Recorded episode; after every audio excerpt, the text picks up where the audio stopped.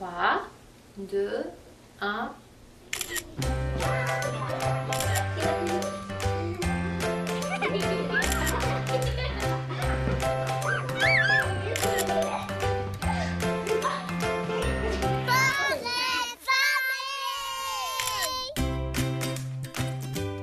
Bonjour, j'espère que vous allez bien. Marianne Paquette au micro avec vous pour les 60 prochaines minutes pour cette deuxième édition de cette nouvelle émission de Portrait de famille, une nouvelle émission aussi ici au Canal M que on a voulu pour vous comme une tribune, euh, mais également une tribune pour les parents, mais également pour toutes les personnes qui vivent auprès d'une personne ayant un handicap. Donc, un moment d'échange que l'on se donne pour partager nos défis, nos préoccupations et nos joies. Je l'espère, je le souhaite.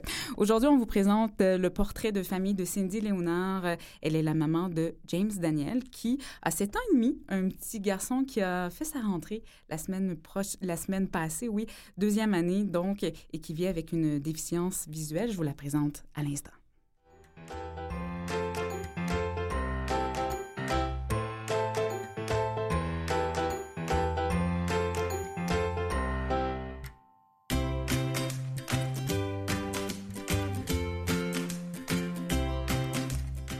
Bonjour Cindy Léona. Bonjour. Merci d'être euh, là, merci d'être avec nous et de partager votre portrait de famille. Au cours de l'émission, de ce 60 minutes, on s'inspire de votre quotidien, de votre cheminement, de ce qui l'a marqué et de ce qui continue à le marquer, ce cheminement-là. En deuxième partie, on parlera avec Nadja Boulian. Elle est de l'Institut Nazareth et Louis Braille. Elle nous parlera de tous les outils technologiques que l'on peut mettre euh, dans la vie d'un enfant qui vit avec une déficience visuelle et qui peut l'aider dans son cheminement. Également, euh, Mélissa Bernier sera là tout à l'heure. Elle nous parle des services offerts euh, par Le Camp. On a aussi toute une belle équipe de chroniqueurs à travers Portrait de famille. Tout à l'heure, l'ergothérapeute Josiane Caron-Santa sera là pour nous parler d'ergonomie de bureau Hein, à, la veille des devoirs, des leçons. Ça peut aider d'avoir un endroit qui est aisé pour le travail, qui est bien pensé en fait, qui est confortable et également les sacs à dos. Hein, souvent, on a cette image-là de tout petit enfant qui se promène avec un sac à dos plus grand que leur tête. On va voir ce qui est adéquat, ce qui l'est moins avec Josiane. Et finalement, à la fin de chaque émission, on vous présente une ressource, une réflexion. On a envie de parler également de droits des enfants, euh, des interventions qui vous amènent à réfléchir. Il y aura avec nous Marc-André Plante. Il est le directeur du Carrefour Action municipale et famille. Il vient nous parler d'égalité des chances euh, chez les enfants, chez tous les enfants, et de comment les municipalités euh, peuvent avoir un rôle à jouer dans cette égalité. Mais d'abord, on demande, Cindy, à tous les parents invités dans Portrait de famille de nous présenter leurs photos de famille préférées. J'ai la vôtre euh, sous les yeux sur le bord de la piscine, donc vous avez des petits poissons, vous. Euh, tout le monde est là sur cette euh, photo. Je dis tout le monde parce que il y a vous, bien sûr, il y a James Daniel, qui est votre petit garçon de 7 ans et demi, mais il y a d'autres personnes dans cette famille. oui, il y a mon mari puis ses trois enfants aussi. Donc, José Louis, les trois enfants. Pourquoi cette ce choix de photo? Pourquoi cette photo qu'on a eu envie de mettre de l'avant? Euh, parce que c'est les seules vacances qu'on a passées en famille, vraiment. Puis c'était vraiment un moment euh, mémorable pour tout le monde. C'était avec le camp de Le Camp, justement. Euh, puis c'était un moment où vraiment tout le monde a pu participer à des activités, autant en famille que séparément. Vous étiez où? on était au lac Beauport, à Québec. Hmm. Une famille qui est nombreuse. On parle ici de quatre enfants. Oui. Cindy. Donc, une famille qui est reconstituée. C'est bien ça? Il y a des joies, j'imagine, certaines difficultés à une famille reconstituée? Oui, c'est sûr. Euh, nous, on a commencé notre famille reconstituée lorsque mon fils avait deux ans et demi, donc il était déjà en traitement, tout ça. Donc, c'est pour moi, il y avait une certaine réalité face à la maladie, face euh, au cancer, des choses comme ça. Puis, de son côté, euh, mon mari, lui, c'était, il y avait trois enfants qu'on qualifierait de normal. Donc, euh, c'est sûr, c'est beaucoup d'ajustements, autant pour les parents que pour les enfants aussi, là. Un petit garçon qui vit avec une réalité d'un handicap visuel, trois enfants qui ont, disons, un développement plus régulier. Est-ce que chacun apprend des autres dans ces cheminements qui sont différents, mais finalement qui cohabitent ensemble? Euh, oui, parce que mon fils, premièrement, lui, pour sa part, ça l'a aidé à faire des activités plus régulièrement euh, que les gens considéraient normales. Il réussit à jouer au soccer comme les autres. Il réussit à aller au parc. Euh, il fait du vélo à deux roues sans problème aussi, tout ça. Mhm. Tandis que les autres, mais ça leur montre aussi, d'après moi, avoir une plus grande tolérance puis une acceptance aussi Ouais. par rapport à ceux qui ont des handicaps ou des maladies, des choses comme ça. Oui. James Daniel a une déficience visuelle Oui. due à un cancer. Donc, Oui. il y a une réalité de maladie, maladie très grave, en début de parcours, Oui. par la suite qui amène au handicap visuel. Ça s'est passé comment pour lui, pour vous? Euh, nous, à l'âge de 9 mois, on s'est rendu compte euh, qu'il y avait un œil qui tournait plus noir, puis l'autre restait bleu. Donc, moi, ma première pensée, j'ai les yeux verts. Il y a un œil peut-être qui va virer vert. Euh, Ouais. C'était jamais dans ma tête, j'aurais pensé à la maladie comme telle. Puis finalement, ben, il y a eu l'é- l'énucléation de l'œil, il y a eu plusieurs traitements, des choses comme ça. Tout de suite, on a su que, bon, il y a une possibilité de cancer. Le lendemain, tout de suite, il a été vu. C'est là tout de suite qu'on a eu la nouvelle. Donc, dans 24 heures, on a su, OK, il y a quelque chose qui va pas. Bon, c'est un cancer. Ensuite, il y a eu une énucléation de l'œil gauche. Euh, il y a eu les traitements de chimiothérapie qui ont commencé pendant six mois. Euh, il y a eu Ah beaucoup, beaucoup de, de traitements de laser aussi, je dirais une bonne centaine minimum. Euh, de la cryothérapie aussi, qui est comme le laser, mais au froid, euh, au froid extrême. Mhm. Euh, il y a eu ensuite un autre année et demie facilement là, de chimiothérapie expérimentale à Toronto. euh, que là, c'était vraiment à l'intérieur de l'œil directement que c'était envoyé, des choses comme ça. Il y a eu de la chimiothérapie régulière encore là-bas. Euh, puis c'est beaucoup d'opérations aussi. euh, il y a eu des cataractes qui ont Ah changé ouais. le cristallin, tout ça. Donc, dans le fond, son œil comme tel, je dirais que la moitié de l'œil, c'est tout du refait. Mhm. Puis c'est dû à ça que la, la rétine s'est décollée durant une de ces opérations-là, ce qui fait qu'il a perdu la vue. Au début, on pensait, bon, mais se restabilise, on va pouvoir réopérer puis recoller. Ça a pris finalement un an et demi avant qu'on puisse faire ça parce que les tumeurs qui sont au niveau de l'œil, si il rouvre l'œil moindrement ou s'il touche à l'œil, ça peut facilement aller dans le nerf optique qui ensuite peut se répandre au cerveau puis au corps. Et là, je vous rappelle à la maison qu'on parle d'un petit garçon de 7 ans et demi. Oui. Donc, énormément d'interventions, d'opérations médicales pour un tout petit être euh, qui commençait sa vie. Euh, en tant que maman, on observe ça comment? Parce que, évidemment, on est impliqué d'une certaine façon, mais c'est pas nous qui faisons les, ces interventions-là. Hum, comment on vit ce parcours-là qui est déjà très, très chaotique? Je pense que pour ma part, c'est pas tout le monde qui le vit pareil. Pour ma Bien part, sûr. je suis devenue comme un robot. Mhm. Je faisais, je mettais tout le temps mes sentiments de côté, puis je marchais mécaniquement, si on veut. C'est vraiment quand ça a commencé à se calmer que là, j'ai commencé à vivre mes émotions. Euh, ce qui n'a pas nécessairement été une bonne chose parce que j'ai sombré dans une dépression assez grave. Puis, je pense que c'est juste ça. C'est faut apprendre à gérer ses émotions au fur et à mesure, mais c'est Ouais. difficile. C'est un petit peu le, le conseil que vous donneriez euh, de vivre vos émotions si vous pouvez Oui. arriver à le faire. Oui.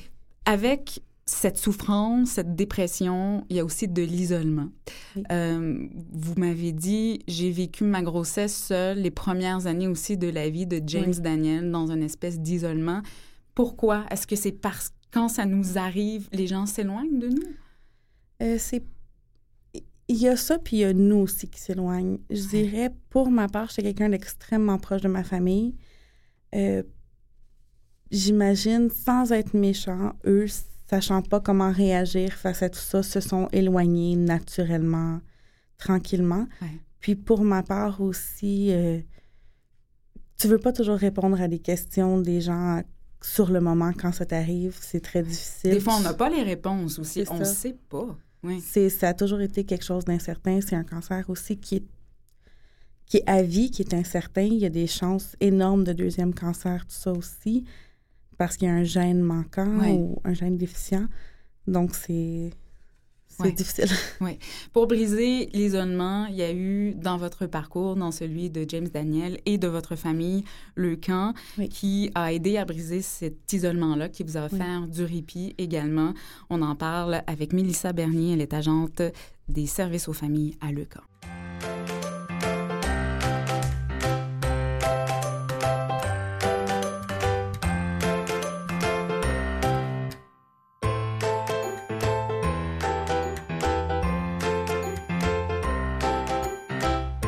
Mélissa Bernier, bonjour. Bonjour. Merci d'être là. Vous êtes agente euh, au service euh, et aux familles à Lucan pour euh, la région de Montréal-Laval.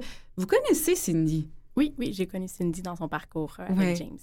Euh, le camp offre euh, plusieurs services, donc du répit familial, également tout ce qui est lié à l'aide financière, euh, sensibilisation scolaire également. Pour Cindy, je pense que ça a été beaucoup de l'accompagnement et du soutien affectif, c'est ça? Oui, exactement. Donc, c'est quelque chose qu'on offre aussi. En fait, le but de camp, c'est vraiment de faire un accompagnement auprès des familles, de répondre à leurs besoins individuels. Dans le cas de Cindy, comme elle l'a expliqué, elle s'est beaucoup euh, repliée sur elle-même. Donc, c'était vraiment là, d'essayer de, de l'accompagner dans ça pour qu'elle ait minimalement une personne à qui euh, verbaliser ses émotions. Cindy, qui vous a dit à un moment donné, appelez le camp, ils peuvent vous aider? Euh, en fait, c'est au début du diagnostic, euh, il y a toujours quelqu'un qui arrive euh, à l'hôpital. Euh, ils arrivent avec le sac rouge sportif, avec la petite doudou, euh, les Ouais, masques, le stérigel, des choses comme ça. Mais ça a pris un bon, je pense, neuf, neuf mois, un an là, avant que je m'investisse. La première année, j'étais plus repliée sur moi-même. Puis c'est la, la travailleuse sociale de l'Institut de mon fils, après ça, qui m'a dit, ben recontacte-les. Puis on a toujours des emails, des choses comme Mhm. ça aussi. Il y a un euh, suivi qui est, qui est fait. ouais. Mélissa, les familles que vous abordez, elles sont dans quel état au moment où le premier contact euh, se fait? Sûr que c'est souvent un état de choc. Donc, ils viennent d'apprendre une nouvelle euh, qui n'est pas agréable à entendre, qui n'est pas quelque chose qu'ils s'attendent à entendre non plus. Donc, c'est plus un état de choc, des émotions aussi très, très fortes, très à fleur de peau en montagne russe. Donc, ils sont dans un endroit qu'ils ne connaissent pas. hein. C'est Ouais. l'inconnu. À l'hôpital, souvent, hein, c'est oui, ce que je ça. comprends. euh, des gens complètement déstabilisés, sortis du milieu familial qui est, qui est la maison, euh, bien Ouais. souvent.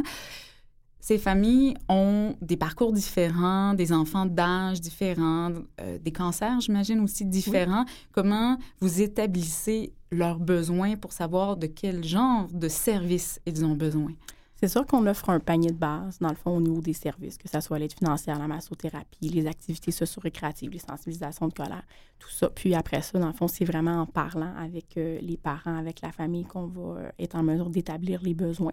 Des besoins qu'on va essayer le plus possible de répondre à leur camp ou d'accompagner les familles pour aller chercher ces ressources-là. Oui. C'est quoi les principaux obstacles qui sont rencontrés par les parents d'un enfant qui vit avec le cancer? Bien, c'est sûr qu'on va parler au début de la maladie, euh, bien évidemment, qui, qui va avoir toute la, la routine à refaire. Donc, s'il y a des Ouais. hospitalisations, un parent à l'hôpital, l'autre parent à la maison, s'il y a d'autres enfants qui doivent s'en occuper. Euh, au niveau du travail, on doit quitter, on ne doit pas quitter. Est-ce qu'on peut financièrement? Les... Il y a, beaucoup tout- de questions. Il y a beaucoup hein? de questions qui n'ont pas de réponse, donc qui n'ont jamais eu à se poser ces questions-là. Donc, c'est c'est beaucoup là, euh, de trouver ces réponses-là.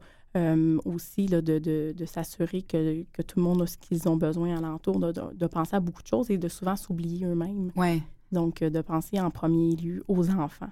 Il y a une colère ou peut-être un questionnement qui s'installe à savoir pourquoi moi, pourquoi ça m'arrive à moi? Il n'y a pas de réponse à ça, mais est-ce qu'il y a un accompagnement psychologique qui, qui est pensé, qui est offert par le camp? Bien, en fait, on ne peut pas nécessairement parler d'accompagnement psychologique. On peut parler plutôt euh, d'un accompagnement, euh, oui, qui va un peu aller vers ça, mais ce n'est pas, c'est pas de la thérapie qu'on offre. Nous, Mhm. on veut vraiment, dans le fond, euh, on peut aller, dans, dans le fond, c'est vraiment d'y aller selon leur milieu à eux. Donc, on ne veut pas les sortir de ce cadre-là. Donc, c'est vraiment de les accompagner dans ce, dans ce qu'ils peuvent, dans ce qu'ils veulent qu'on les accompagne. C'est sûr que, bon, à l'hôpital et tout ça, là, ils ont un accompagnement, il y a des travailleurs sociaux, il y a des psychologues. Donc, on finit à travailler vraiment par équipe Mhm. euh, pour pouvoir leur offrir ce qu'ils ont euh, besoin. Nous, à Leucan, ce qu'on préconise beaucoup, c'est oui, l'accompagnement individuel, donc avec leurs agentes, mais aussi d'y aller avec des activités euh, qu'on appelle socio-récréatives, donc pour rencontrer d'autres gens qui vivent la même situation qu'eux autres, donc qui peut être aussi très aidant. Euh, puis, comme Cindy le disait tout à l'heure, souvent la famille va s'éloigner, les amis aussi, pas parce qu'elles le veulent, mais parce qu'elles ne savent pas trop quoi faire d'autre. Donc, d'aller rencontrer des parents, des familles qui vivent leur réalité, ça leur crée un nouveau réseau. Euh, qui va vraiment pouvoir être utile et aidant. Ça crée un apaisement aussi. Hein? Ça peut aussi, oui. Oui. À quel type d'aide financière ont droit ou peuvent accéder les familles qui sont touchées par cette réalité? Bien, en fait, de notre côté, à l'ECAN, on a une aide financière qui est de base. Donc, on a une bourse, euh, une bourse qui est donnée au diagnostic euh, pour aider là, à défrayer les, les, coûts qui arrivent comme ça. Il y a une bourse mensuelle qui est remise. Puis après ça, il y a différents fonds qui sont disponibles, dont le fonds qu'on appelle le dépannage, qui s'appelle comme ça parce que il peut arriver n'importe quoi. La vie continue. Hein. Les pépins continuent à arriver encore et encore. Perte d'emploi. Exactement, diminution de revenus. Bon, l'auto a peu brisé. C'est pas parce qu'on a un enfant malade que la vie arrête. Hein. Donc, pour, les, pour aider un petit peu là, quand il y, a, des mauvaises passes qui arrivent, donc on va essayer d'aller chercher des fonds comme ça pour euh, les aider. Encore une fois, de notre côté, il y a de l'aide qui va être donnée automatiquement, puis il y en a d'autres qui vont vraiment être données à la demande ou quand on constate que là, ça va plus pour essayer de diminuer le stress financier puis que la concentration s'en aille vraiment au niveau de la santé des enfants. Mm-hmm. Cindy le disait tout à l'heure, James Daniel est en santé maintenant. Le cancer est derrière lui, mais en même temps toujours prêt, c'est-à-dire qu'il peut revenir. Est-ce qu'il y a aussi dans votre approche cette aide-là, cette pensée-là de dire il y a des survivants, est-ce qu'on continue à les accompagner? Est-ce qu'on a cette idée derrière la tête que la maladie peut se repointer? C'est sûr que oui, on continue à les accompagner. Euh, différemment, je dirais, il y a des familles qui vont vraiment vouloir s'éloigner de leur camp ou de tout ce qui a touché, en fait, à la maladie parce que autres, c'est le besoin qu'ils ont. Mais il y a des familles qui, au contraire, c'est là, après la maladie, qui vont faire ouf, on a vécu quelque chose de gros, on a besoin d'aide. Donc oui, ils vont continuer à être suivis à leur camp s'ils en ont le besoin. Pour les activités socio-récréatives, ils vont continuer à recevoir automatiquement les invitations pendant un minimum de cinq ans. Puis après ça, on va y aller selon la demande. Donc, on ne les laisse pas en plan. On, essaie de les accompagner le plus possible tant qu'il y a l'ouverture de cette famille-là, des familles, de, nous laisser cette place. C'est dit, si vous vouliez parler à Mélissa aujourd'hui, j'imagine que le camp, c'est encore euh, pas très, très loin dans votre cœur. Hein? Mais c'est ça, le cancer, dans le fond, de James, son type de cancer, c'est pas un cancer qui s'en va. C'est pas un cancer qui guérit, c'est, ça reste là. C'est chronique, en fait, OK. C'est ça, mhm. c'est pour le moment, c'est éteint. Ça s'est déjà éteint auparavant, puis ça repartit après ça encore pire. Euh, c'est quelque chose qui, a de grandes chances de revenir, comme ça se peut aussi que non. Donc, c'est vraiment, pour nous, surtout avec les séquelles, le fait qu'il y ait une déficience visuelle maintenant, le camp, c'est à toutes les, les, les, saisons, c'est notre activité de famille, dans le fond, où est-ce qu'on va tout le temps. On va en parler justement en terminant de ces camps d'été de camp qui permettent des moments familiaux de grande qualité. En quoi consistent ces camps, Mélissa? En fait, le camp d'été, c'est un camp qui se tient euh, deux semaines par année, qui est au lac Beauport à Québec. Euh, c'est un camp, dans le fond, qui a été, qui a été fait parce que souvent, ces, ces familles-là n'ont pas la chance d'envoyer leurs enfants dans les camps pour toutes les contraintes liées à la maladie. Donc, on leur offre un environnement qui qu'on essaie de sécuriser le plus possible, qu'il va avoir une équipe médicale sur place, qu'il va avoir des bénévoles. En fait, on a une immense équipe de bénévoles avec nous qui vont être formés pour accompagner ces gens-là. Donc, on va avoir les parents dans un groupe, les enfants dans leur groupe, ce qui permet aux parents de ne pas avoir à s'occuper de leurs enfants, euh, de ne pas avoir à s'occuper du quotidien, du lavage, du ménage et tout ça, et de prendre un moment de répit pour eux, ce qu'ils n'ont pas souvent. Puis, bien, aux enfants de, lâcher leur fou, comme on peut dire, donc de, vraiment le faire dans un environnement qui est plus sécurisant. Euh, autant pour les parents que pour les enfants. Donc, euh, c'est un camp qu'on est très chanceux de pouvoir offrir parce qu'il y a des très, très beaux moments qui se créent là-bas. Ben oui. Un beau moment euh, passé là-bas, vous en avez un en tête, Cindy Lona? oui, ben, il y a la piscine, justement, toute la famille ensemble. Mais il y a eu aussi la session spa des parents. C'était, je ah pense, la première fois vraiment qu'on relaxait ensemble, mm-hmm. sans se stresser. Est-ce que les enfants sont corrects? Parce que James ne se fait jamais garder. Euh, peut-être une fois par année que ça, l'arrive, mais c'est très rare. Puis c'était la première fois qu'on avait OK, les enfants sont corrects. on peut nous, on penser à nous. Lecamp.qc.ca pour en savoir davantage. Mélissa Bernier, agente service aux familles à Lecamp pour la région de Montréal et Laval. Merci beaucoup. Ça fait plaisir.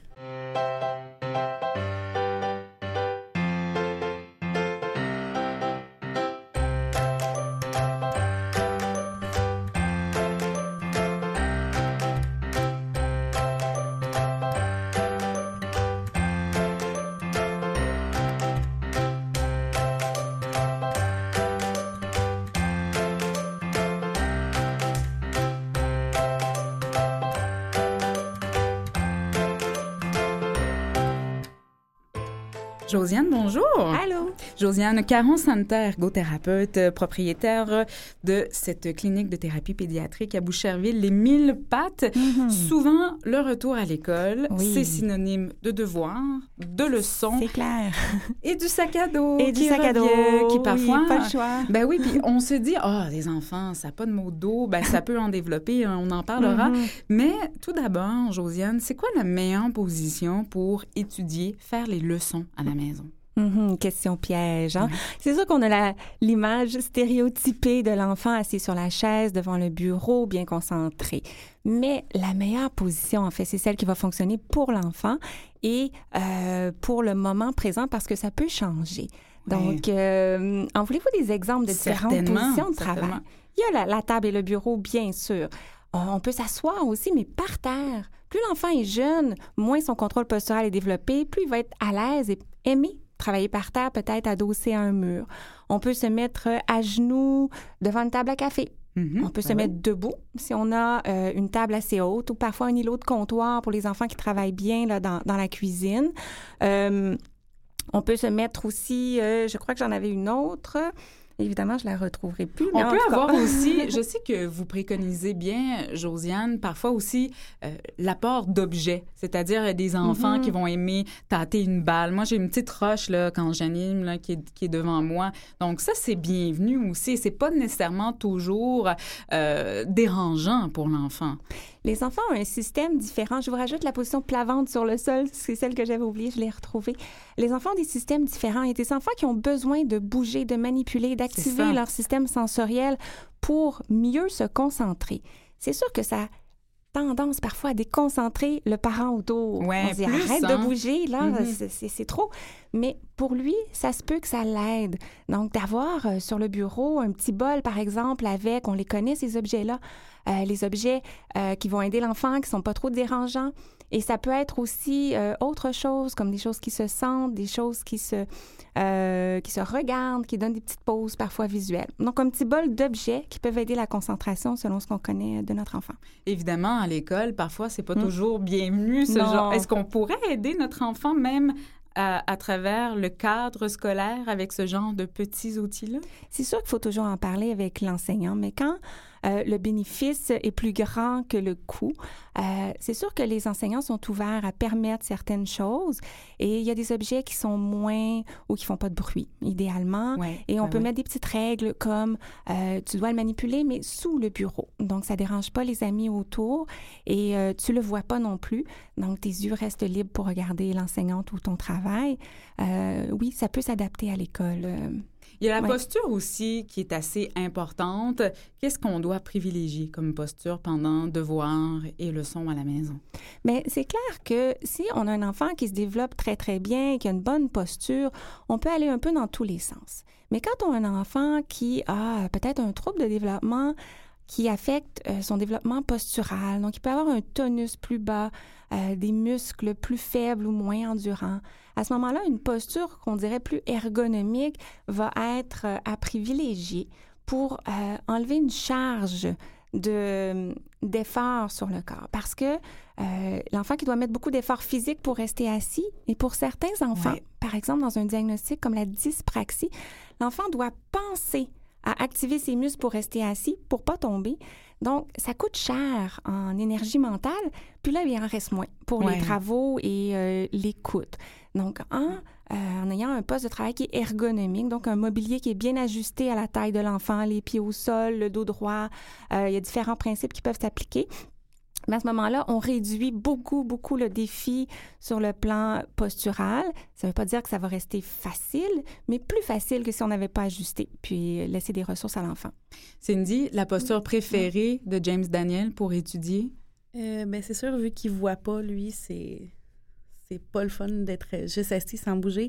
Ouais, hein, c'est assis ça. sur une chaise à bouger, à se mettre. euh, D'autres stimulations euh, sensorielles sont il vraiment... joue avec tout ce qu'il peut. Puis...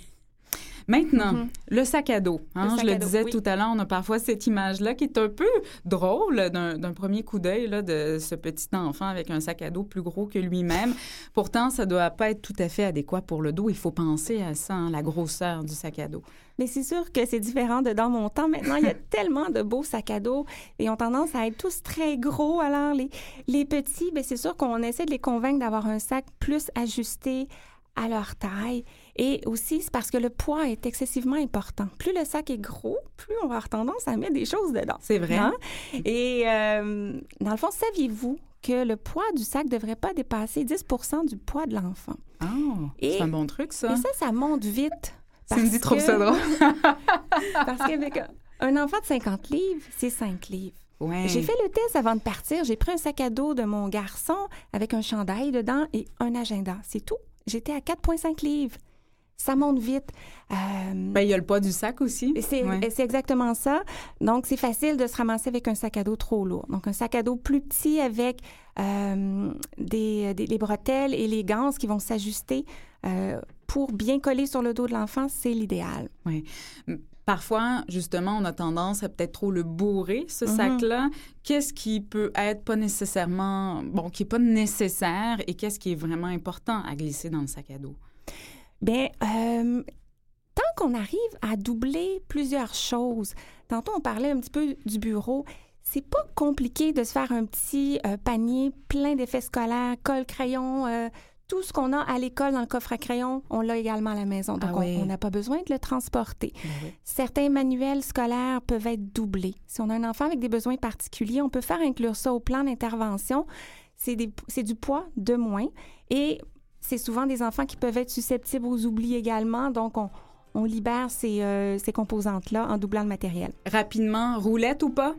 Euh, roulette, si on est obligé de euh, transporter quelque chose qui est trop lourd, sinon, c'est pas symétrique, c'est pas toujours l'idéal. Un sac à dos au bon poids, collé sur le dos, C'est préférable. c'est préférable. Josiane euh, Caron-Santa, vous êtes ergothérapeute, propriétaire de la clinique de thérapie pédiatrique Ouest à Boucherville. Les mille pattes, bon, on va pouvoir avoir la chance de vous réentendre. hein, vous allez revenir euh, comme Ben oui, chroniqueuse. ben oui. Continuez à nous parler d'ergothérapie. Merci beaucoup, Josiane. De rien.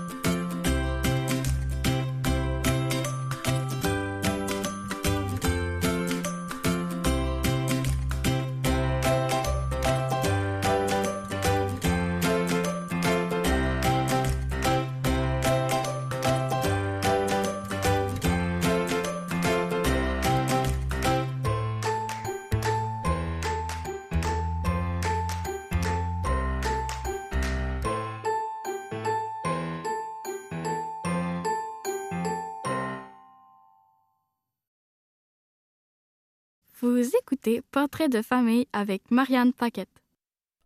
Bienvenue à cette deuxième partie de cette émission avec Cindy Léonard. On vous présente son portrait de famille.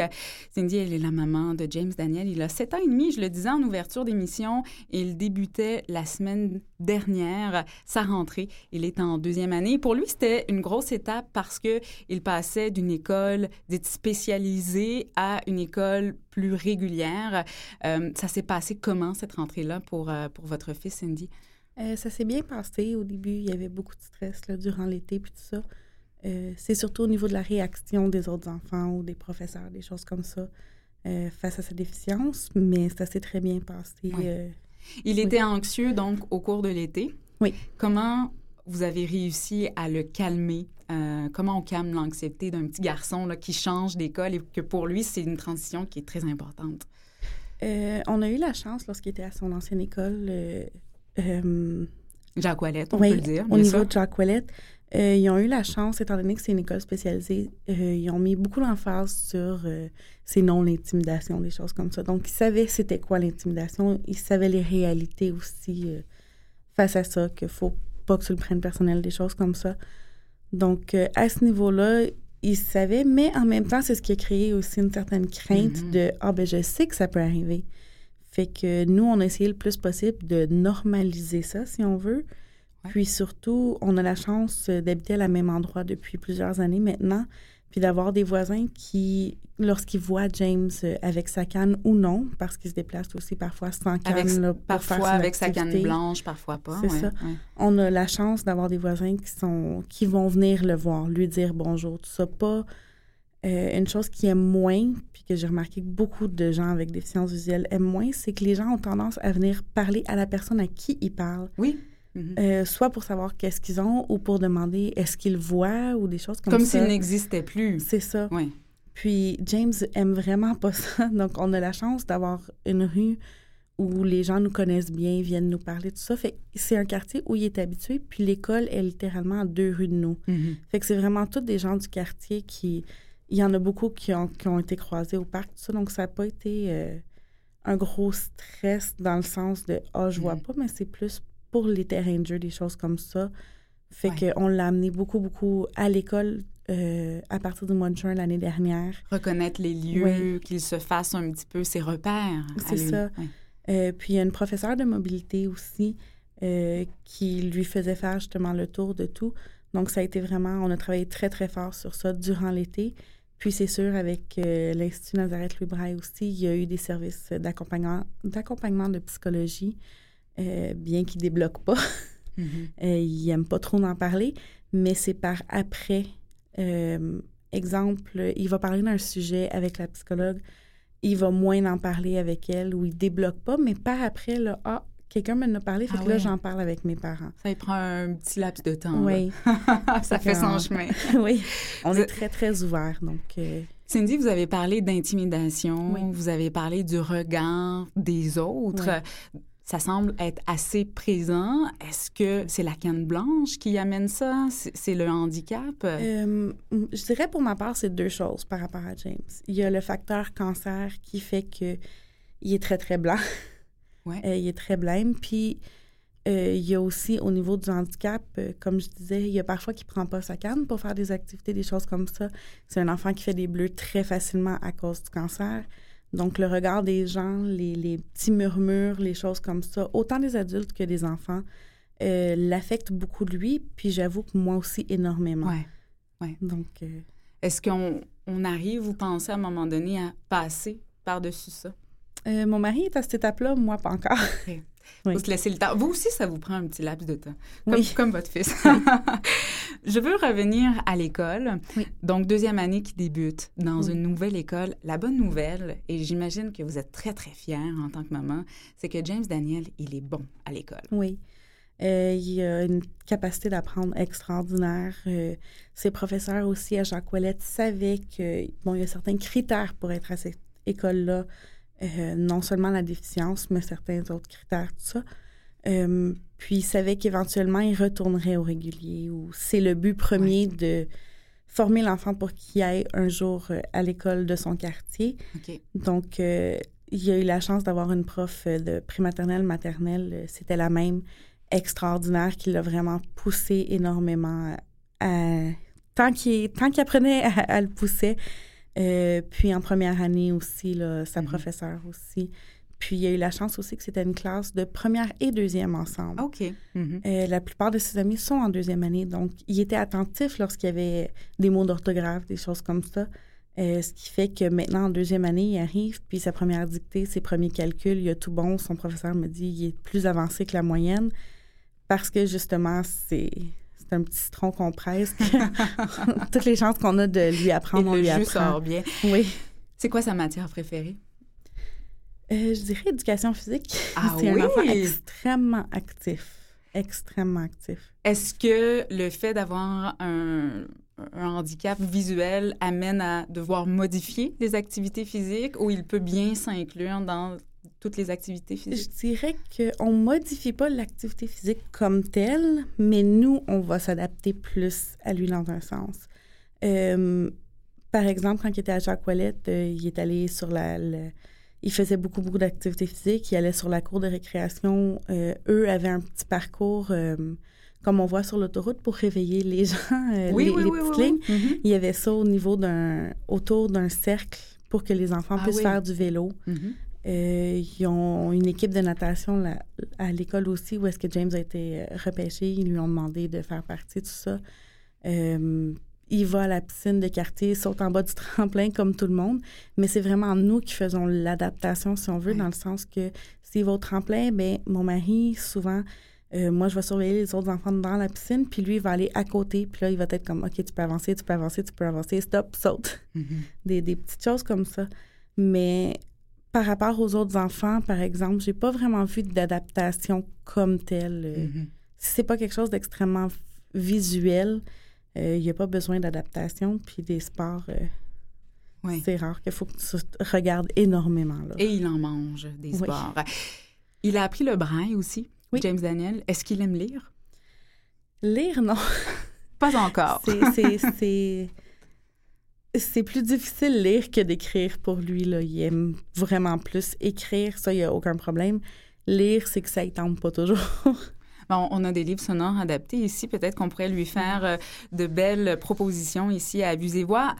Une chose qu'il aime toutefois, James Daniel, James Daniel, c'est la musique Oui. et il peut en écouter grâce à certains appareils. Il y a aussi d'autres outils technologiques qui l'aident dans son quotidien et on va en parler plus en détail avec Nadja Boulian. Elle est du côté de l'Institut Nazareth et Louis Braille.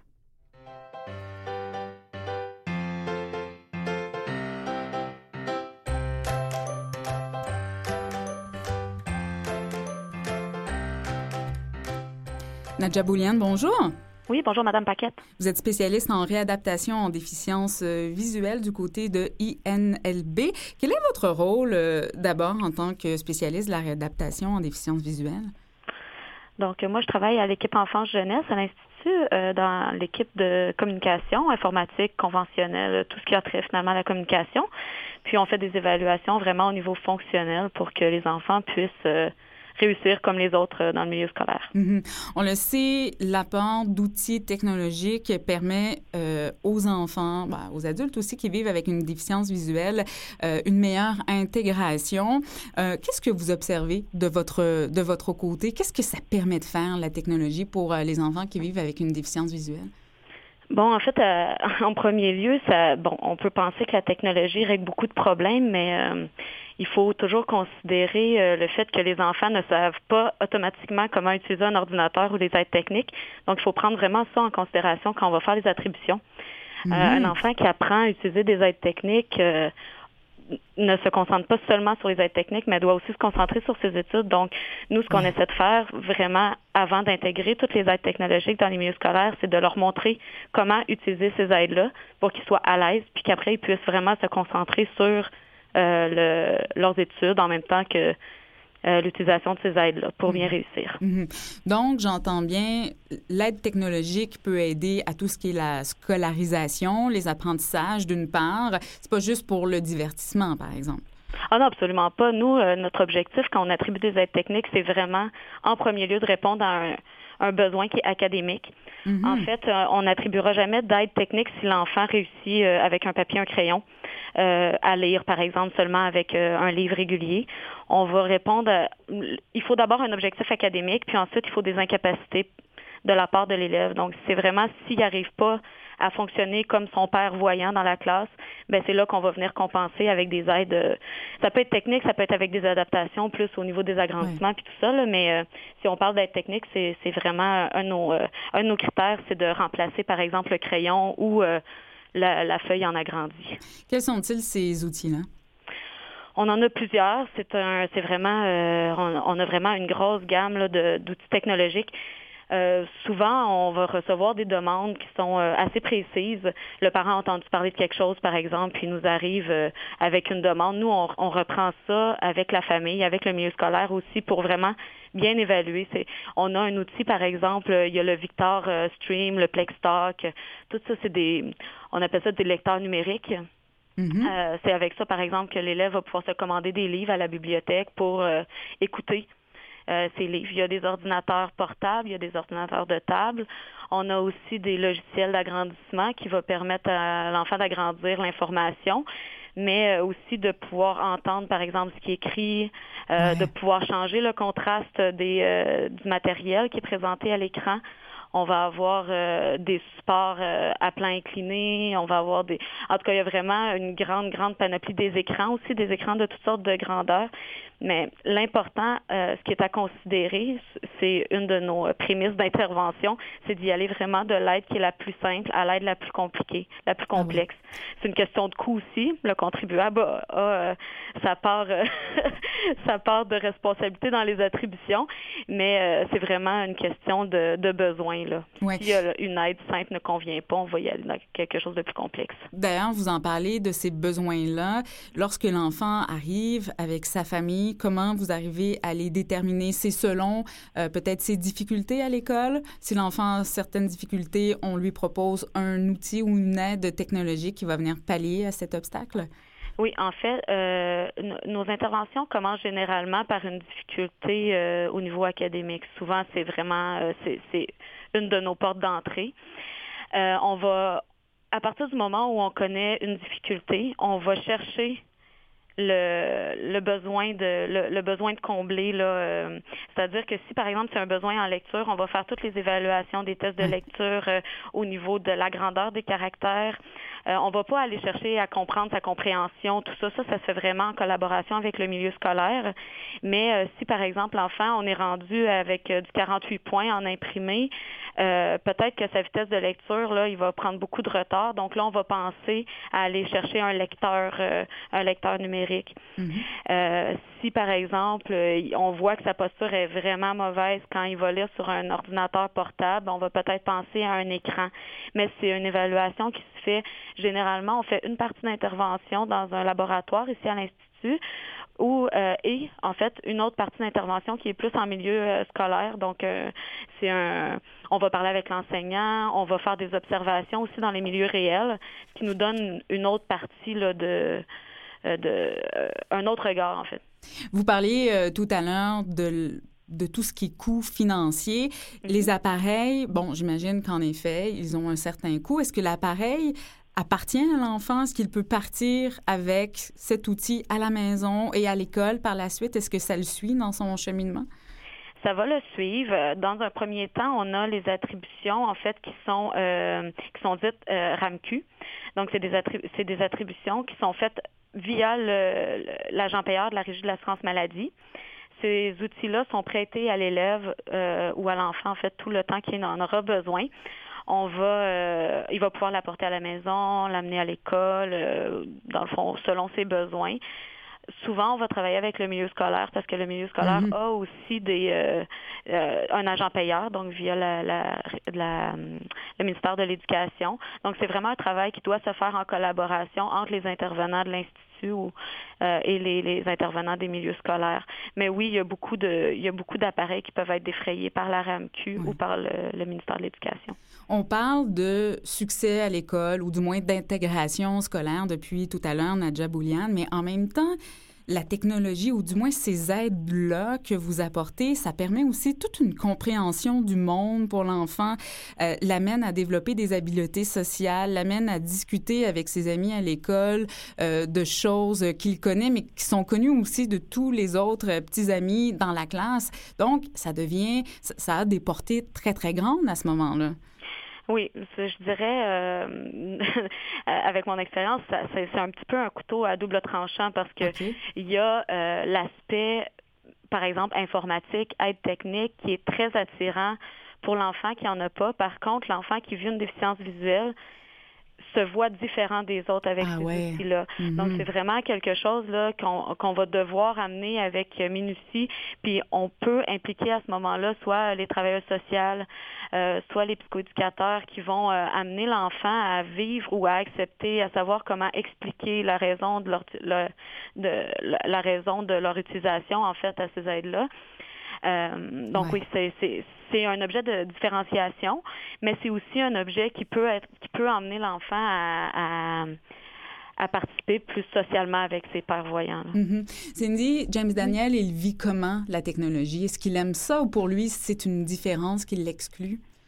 Euh, en fait, euh, au niveau de l'école, par rapport à l'ordinateur, c'est sûr que euh, il se sent différent dans un sens parce que, bon, faut qu'il branche son ordinateur tous les jours. Il a besoin d'un bureau spécial, donc il est à, à, à, l'extérieur de la classe? Oui.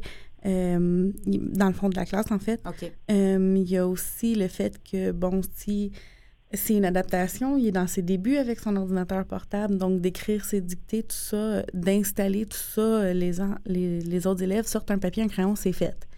Lui, il doit ouvrir Word, il doit s'assurer que tout est bien placé. Euh, il n'est pas à l'étape non plus d'aller directement sur le clavier d'ordinateur. Il y a une petite planche braille euh, sur laquelle ça représente un petit peu sa dactylo qui, qui l'utilise, tout ça.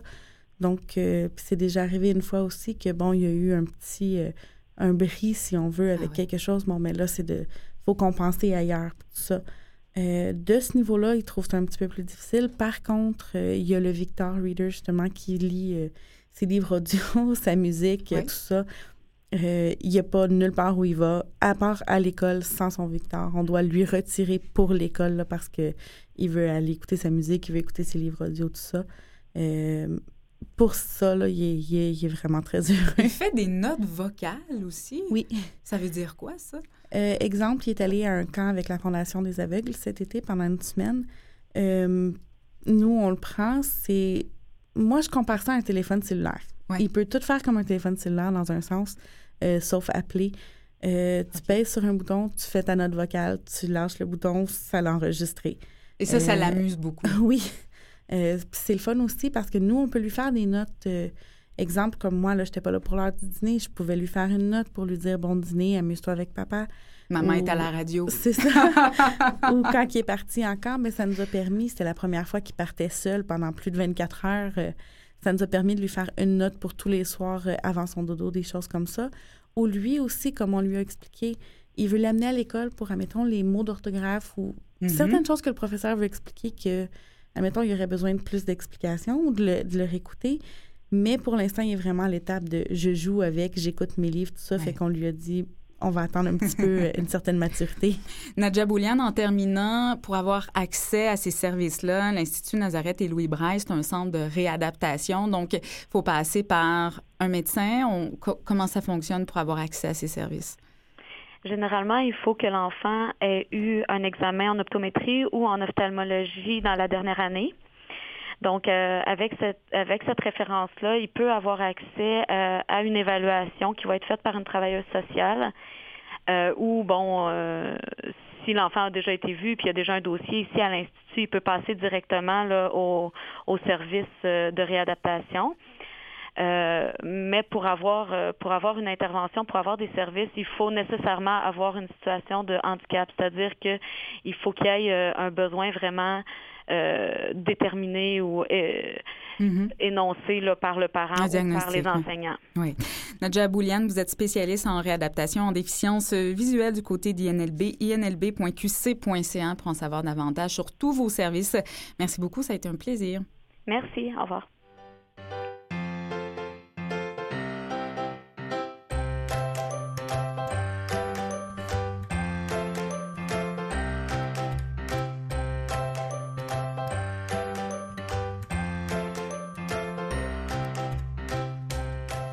Bonjour Marc-André Plante, vous êtes entré euh, en sourdine, on vous a pas entendu, mais vous êtes bien là, à côté de moi. Euh, bonjour à vous. Vous êtes euh, le directeur du Carrefour Action Famille. On avait envie, à travers cette émission, de parler de politique familiale, de ce qui se passe partout au Québec, aussi en matière de ces politiques, et aussi de droit, d'égalité des chances pour tous les enfants. Vous êtes là pour ça. tout d'abord, le Carrefour Action Famille, c'est quoi? Qu'est-ce que vous faites euh, pour les familles? Bien, essentiellement, le Carrefour Action municipale et familles, c'est un regroupement de municipalités euh, partout au Québec, de toutes les régions, de toute taille, des municipalités comme Montréal ou euh, villages comme Sainte-Agathe dans, le nord des Laurentides, donc vraiment partout au Québec, qui a pour essentielle mission d'accompagner les villes dans le développement de leur politique familiale municipale. Alors ça, c'est le travail. On en fait la promotion, on les accompagne façon à ce que ces milieux-là soient les, des plus accueillants, les plus ouverts envers l'ensemble des familles du Québec. Mhm. Fanny Dagenet, plutôt sur nos ondes, il y a quelques semaines, parlait de ce sondage populationnel et faisait le lien avec ces chiffres qui sont quand même alarmants un an, ben, du moins, il faut le savoir, il faut se, le souligner, un enfant sur quatre est vulnérable à la maternelle, à son entrée, au moins dans un domaine euh, de son développement. Euh, en quoi les municipalités peuvent tenter de contrer ça et de mieux accompagner ces enfants? Je vous dirais, dans un premier temps, euh, vous avez raison de le souligner, c'est surprenant. Puis moi, le premier, chaque fois qu'on voit des données, vous dites 1 sur 4, c'est la moyenne québécoise. Dans les quartiers plus défavorisés, c'est 1 sur 3, mais aussi dans des quartiers plus, euh, dont, le niveau de revenu est plus élevé, c'est quand même 1 sur 5. Donc, on peut quand même dire qu'une constante euh, au Québec, euh, c'est alarmant, mais en même temps, il ne faut pas être trop alarmiste avec ce genre de statistiques. Dans, dans, dans, les faits, il faut quand même, moi, je préfère utiliser, ce sont des enfants à risque. Ce ne sont pas nécessairement des enfants qui sont voués à un échec scolaire ou à, des, à toutes sortes de difficultés. Ce sont des enfants qui, à un moment donné, lors de leur entrée à la maternelle, présentent un certain retard dans un domaine de leur développement. Donc, c'est un retard qui peut se rattraper avec les années, mais c'est important de le dire, ce sont des enfants à risque et donc pas nécessairement déjà dans un contexte euh, euh, de d'échec ou Mhm. euh, immédiatement là, de, de difficultés scolaires. Mhm. Les municipalités peuvent aider à accompagner le développement de ces enfants? Effectivement, d'abord, euh, depuis plusieurs années, mais euh, notamment au cours de la dernière année, on a accru au cours, euh, avec les municipalités, une réflexion, euh, mais je, dirais même des actions à mieux comprendre comment les municipalités influencent finalement l'environnement de, des jeunes enfants. Hein? Euh, L'entrée à la maternelle, c'est une chose, mais c'est tout ce qui se passe dans les cinq premières années. Alors, comment, par exemple, nos bibliothèques offrent euh, des activités, des installations euh, dédiées aux jeunes enfants pour l'éveil à la lecture avec des projets, par exemple, comme euh, les fameux croque-livres hein, qui Oui. on voit de plus en plus développés. Comment les parcs et espaces verts sont adaptés et accessibles pour tous les types d'enfants. Alors, il y a vraiment une volonté puis une réflexion. Les infrastructures de loisirs aussi, la programmation de loisirs. Moi, je, mes enfants, là, maintenant, ont 6 et 9 ans, mais j'ai vécu là, les activités parents-enfants. Alors, comment on s'assure qu'il y a une accessibilité? Et je pense qu'il y a une prise de conscience dans le monde municipal et de plus en plus d'élus, notamment à Montréal avec l'adoption de sa politique de l'enfant, qui croient et qui considèrent l'importance euh, d'appuyer le développement euh, des jeunes enfants. Et c'est une façon d'en parler avec Cindy tout à l'heure, ces activités-là, parents, enfants, dans les municipalités, de briser l'isolement que certains parents vivent. Assurément, je pense que, euh, ben moi, je donne toujours l'exemple, j'ai découvert mes voisins par mes enfants dans les faits, hein, le jeu dans la rue, dans la ruelle, toutes ces initiatives qui visent à, à, à réseauter les familles, les parents, les jeunes enfants. Je pense que c'est important euh, qu'on revienne et, euh, par exemple, les loisirs, ce sont des moyens justement pour, et les services de garde, des moyens pour mettre en réseau des, des jeunes parents et, euh, et stimuler aussi tout ce développement euh, euh, socio-affectif entre les enfants, vers les enfants aussi. Il y a une accrédita- accréditation qui existe, municipalité Amis des familles. Euh, ça signifie quoi, ça? Euh, en fait, c'est plutôt euh, municipalité Amis des enfants. Une- des ah, enfants, enfin, oui, j'ai oui. j'ai pas de problème. C'est une accréditation d'abord qui existe depuis euh, déjà 20 ans. Euh, il y a plus de 1000 villes partout dans le monde qui sont reconnues par l'UNICEF. C'est un programme qui est soutenu par l'UNICEF qui vise à promouvoir les droits de l'enfant. Et euh, essentiellement au Québec, depuis 2009, le Carrefour Action municipale et famille promouvoit et soutient la reconnaissance et l'accréditation de ces villes euh, québécoises. Euh, c'est un programme qui suscite beaucoup d'enthousiasme et beaucoup d'intérêt dans le milieu municipal. Qu'est-ce que les municipalités doivent faire pour obtenir cette accréditation? Ben, essentiellement, elles doivent poser leur candidature. Il y a un comité d'évaluation qui va essentiellement poser un regard sur les actions réalisées, notamment comment on valorise euh, euh, l'accès aux loisirs, à la culture, comment on favorise la participation des enfants dans, euh, dans, la communauté, comment on s'assure aussi qu'il y a une égalité des chances pour tous les enfants. Alors, c'est vraiment un regard et une évaluation des gestes posés par ces villes. Et actuellement, il y a quand même 34 municipalités Ah oui? qui sont reconnues au Québec. Et euh, le 20 novembre prochain, lors de la journée internationale, il y aura un autre contingent de municipalités là, qui euh, seront reconnues. En terminant, quand je pense à égalité des chances, je pense aussi à accessibilité pour des enfants qui vivent avec un handicap.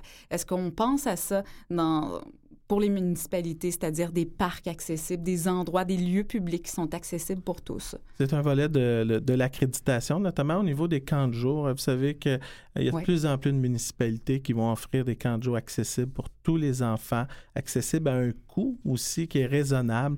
Euh, mais il y a d'autres volets, l'accessibilité universelle aux infrastructures, aux installations et l'accessibilité financière pour Ouais. tous les enfants. Ouais. Alors vraiment, on, pose un regard puis on invite les municipalités à, à- à- à déterminer davantage de services. Et je tiens quand même à rappeler que dans le récent sondage de la Fondation Chagnon à l'intention euh, des Québécois, il y a une forte proportion des gens qui souhaitent qu'on mise de plus en plus sur des activités de loisirs Oui. accessibles et gratuites Oui.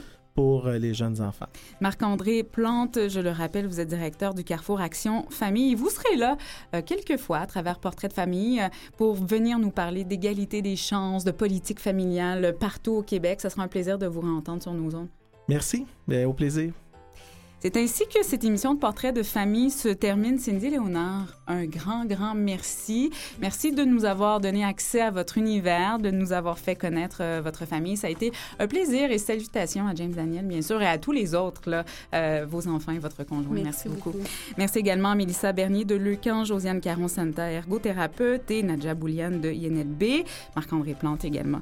Euh, C'est Marianne Paquette au micro. Merci à Mathieu Tessier derrière sa console, Anne-Laure Janson à la recherche, Christiane Campagnan aux médias sociaux. On se revoit, on se reparle dans une semaine. Portez-vous bien.